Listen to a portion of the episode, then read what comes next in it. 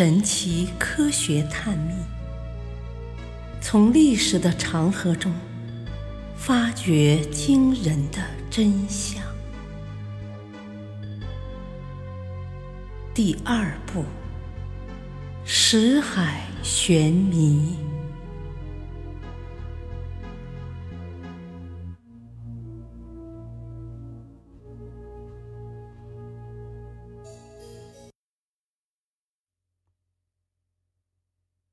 神秘失踪的富兰克林海图。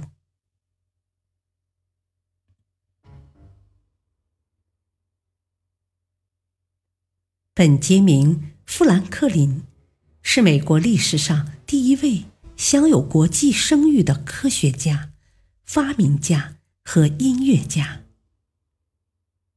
他为了对电进行探索。曾经做过著名的风筝实验，在电学上成就显著。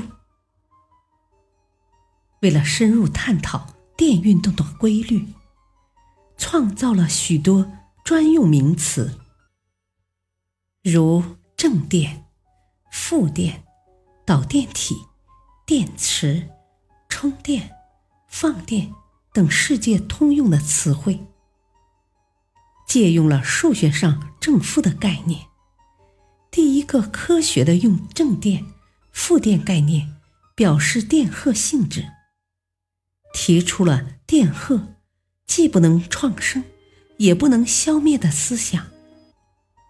后人在此基础上发现了电荷守恒定律。他最先提出了避雷针的设想。由此而制造的避雷针，避免了雷击灾难，破除了人们对雷电的迷信。富兰克林还是一位优秀的政治家，是美国独立战争的老战士。他参加起草了《独立宣言》和美国宪法，积极主张废除奴隶制度。深受美国人民的尊敬。他是美国第一位驻法国大使，所以在世界政坛上也享有较高的声誉。人们熟知富兰克林博学多才，但知道他也是一个海洋学家的人不太多，更不知道他还绘制过一幅。著名的海图。一七七零年前后，富兰克林曾经绘制了世界上第一幅墨西哥湾暖流海图。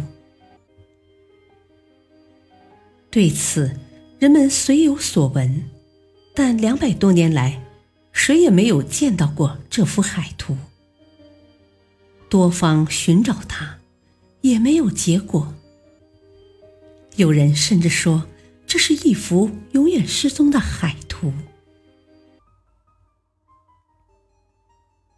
原来，富兰克林在一七三七年至一七五三年曾任宾夕法尼亚邮政局长。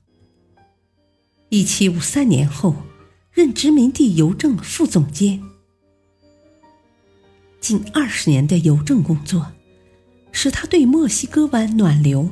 发生了兴趣，因为游船从英国伦敦向西航行去北美殖民地，往往是逆水行舟，大大延长了航行时间；而当返回英国向东航行时，则顺暖流而行，又大大缩短航行时间达两周之多。这种游船往返时间的差异，年复一年，谁也没有注意。而富兰克林却抓住一般人习以为常的现象，开始观察和思考。墨西哥湾暖流是北大西洋西部最强的暖流，由佛罗里达暖流和安德烈斯暖流汇合而成。沿北美洲东海岸，自西南向东北运行，在纽芬兰附近越过大西洋，流到欧洲的西北部海岸。这股暖流水势极盛，在佛罗里达海峡中深度为七百米，水流量为两千七百万立方米。出海峡至佛罗里达半岛的东南岸，宽约一百七十千米，比世界上流量第一大的亚马孙河水流更急，水量大上千倍。它的总流量与全球陆地河流的总流量相比，是后者的八十倍。它对北美东部和欧洲北部的气候。有显著的影响。为了认识墨西哥湾暖流，富兰克林自己坐游船往返大西洋，沿途用木桶提水取样，不断测试水温的变化，从中确定暖流的流向。同时，他还向有实践经验的人们请教，走访捕鲸船船员。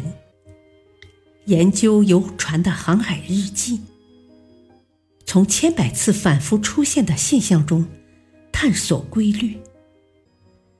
最后，他与表兄福尔杰，捕鲸船船长合作，在原有的一幅北大西洋海图上画出了这股海流的草图。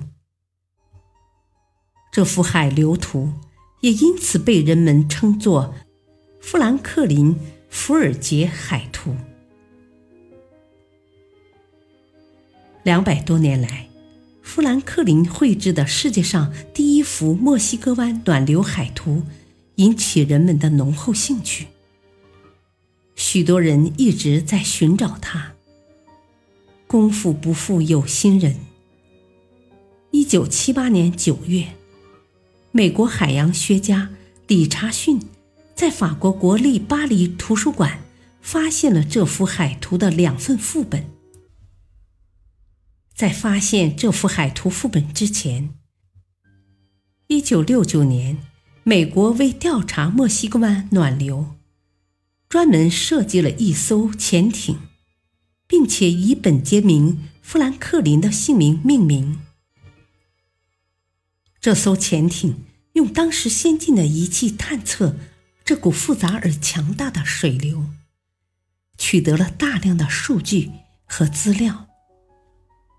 令人惊奇的是，富兰克林靠用木桶提水测试、走访船员和研究航海日记而绘制的海图，与用现代化仪器从空中、水面和水下探测后所绘制的海图相比，至今。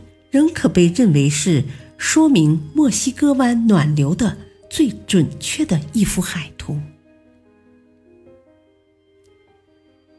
可为什么在两百多年里，没有人发现富兰克林的海图原本，而在法国巴黎图书馆却发现了两份海图副本呢？据专家们考证。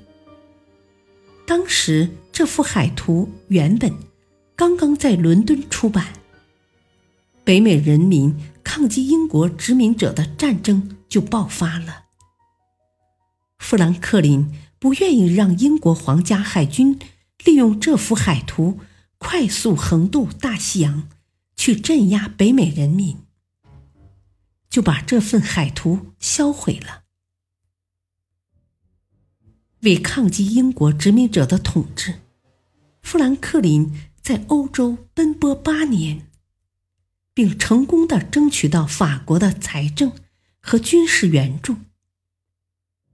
在法国期间，富兰克林在销毁海图之际，将海图的两份副本藏于巴黎图书馆，后来才被美国海洋学家。理查逊发现，原图的下落，随经考证，专家们也有交代，但也不一定就是最后的结论。富兰克林的海图到底是怎样下落不明的？目前仍需进一步研究证实。